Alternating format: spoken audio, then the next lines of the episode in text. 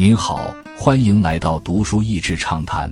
读书益智畅谈是一个可以扩大您的世界观，并让您疲倦的眼睛休息的地方。短短三至五分钟的时间，无论是在家中，或是在去某个地方的途中，还是在咖啡厅放松身心，都适合。前辈是霸道总裁，在十多年前，我读过世界知名经理人，也是奇异企业前任 CEO 杰克·威尔许 （Jack Welch） 的几本书籍。这些书都有鲜明的威尔许性格，就是充满自信的，并且强硬果决的霸道总裁。书名大概就是“制胜”或是“赢家”之类的。阅读的心得，当然很佩服他的成就，但也好奇，真的照着这些谏言就可以无往不利吗？他在任内把公司股价和市值推上顶峰，但同时也裁员了超过十万名员工，所以他的绰号是“中子弹杰克 ”（Neutron Jack），因为可以瞬间让整栋大楼的人都清空了。毕竟。大家深信不疑的就是，企业存在的目的是要极大化股东的权益，继位的压力如坐针毡。读杰克·威尔许的继任者杰夫·伊梅特 （Jeffrey Melt） 在本书的现身说法，深刻感觉到当时他如人饮水的感受。在他的任内，奇异企业经历了许多波折。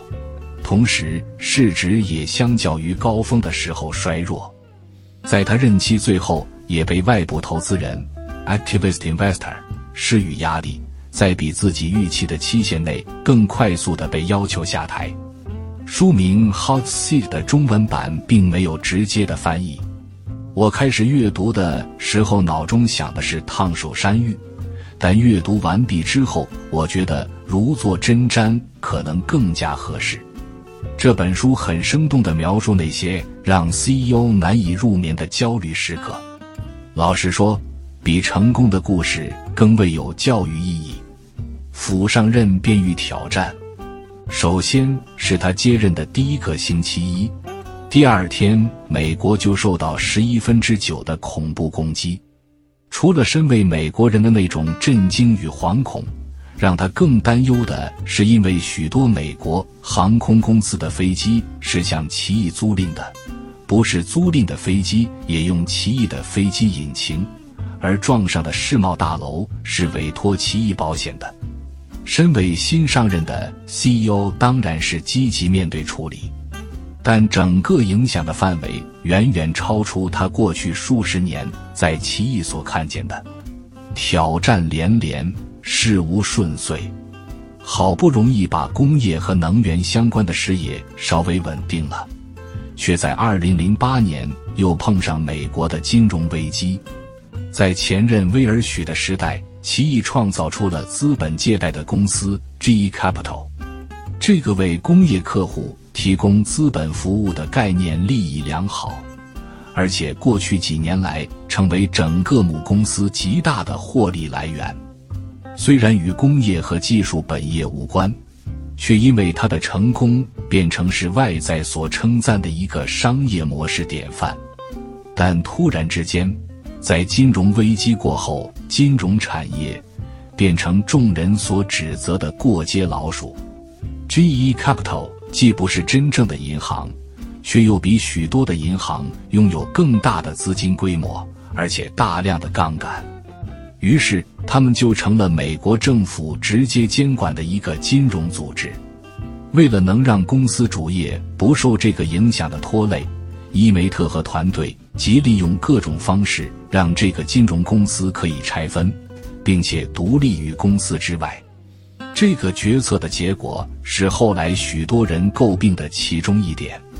但从事后诸葛来看，还有其他更好的选项吗？前辈施压，焦头烂额。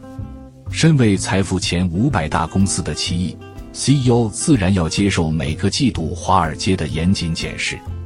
这样的压力是作者说可以理解、必须承受的。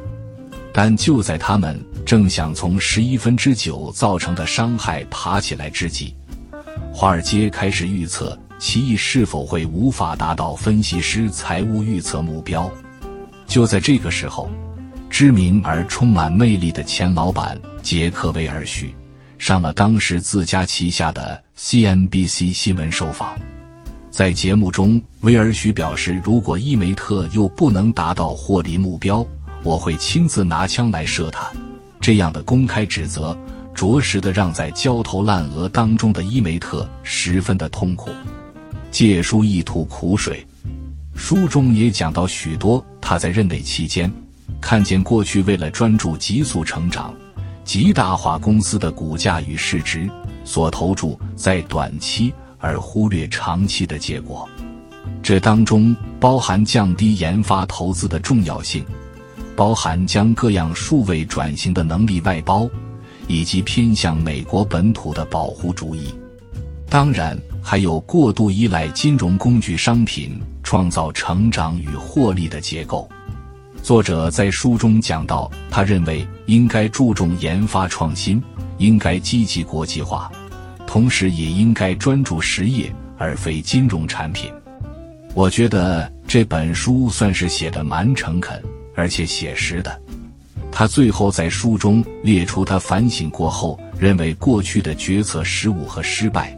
也为一些他认为被误解的事情来提出反击，但我觉得很坦诚，也没有太多的苦读或是酸味。别怕前进，只怕不改进。我感觉这个煎熬的过程，让他面对跟随的团队以及后来到大学教书的学生更加的有同理心。写这本书似乎也让他有一个抒发，并且与自己和解和放下的机会。面对未来的无知和快速的变动，他告诉读者：作为一个领导者，你必须是乐观的，为了让事情能够往前而做出不完美的决定，永远比害怕别人指责而不敢前进要更好。如果你既不是天才，也不幸运，那我的故事。对你就有参考价值。作者杰夫·伊梅特。今天的内容就到此为止了，十分感谢大家收听《读书益智畅谈》节目。如果对我们的内容感兴趣，欢迎浏览我们的网站大数 easy 点 net，或是关注我们的粉丝团“读书益智”，也可以分享给您的亲朋好友。欢迎继续关注我们下一期节目，下次见。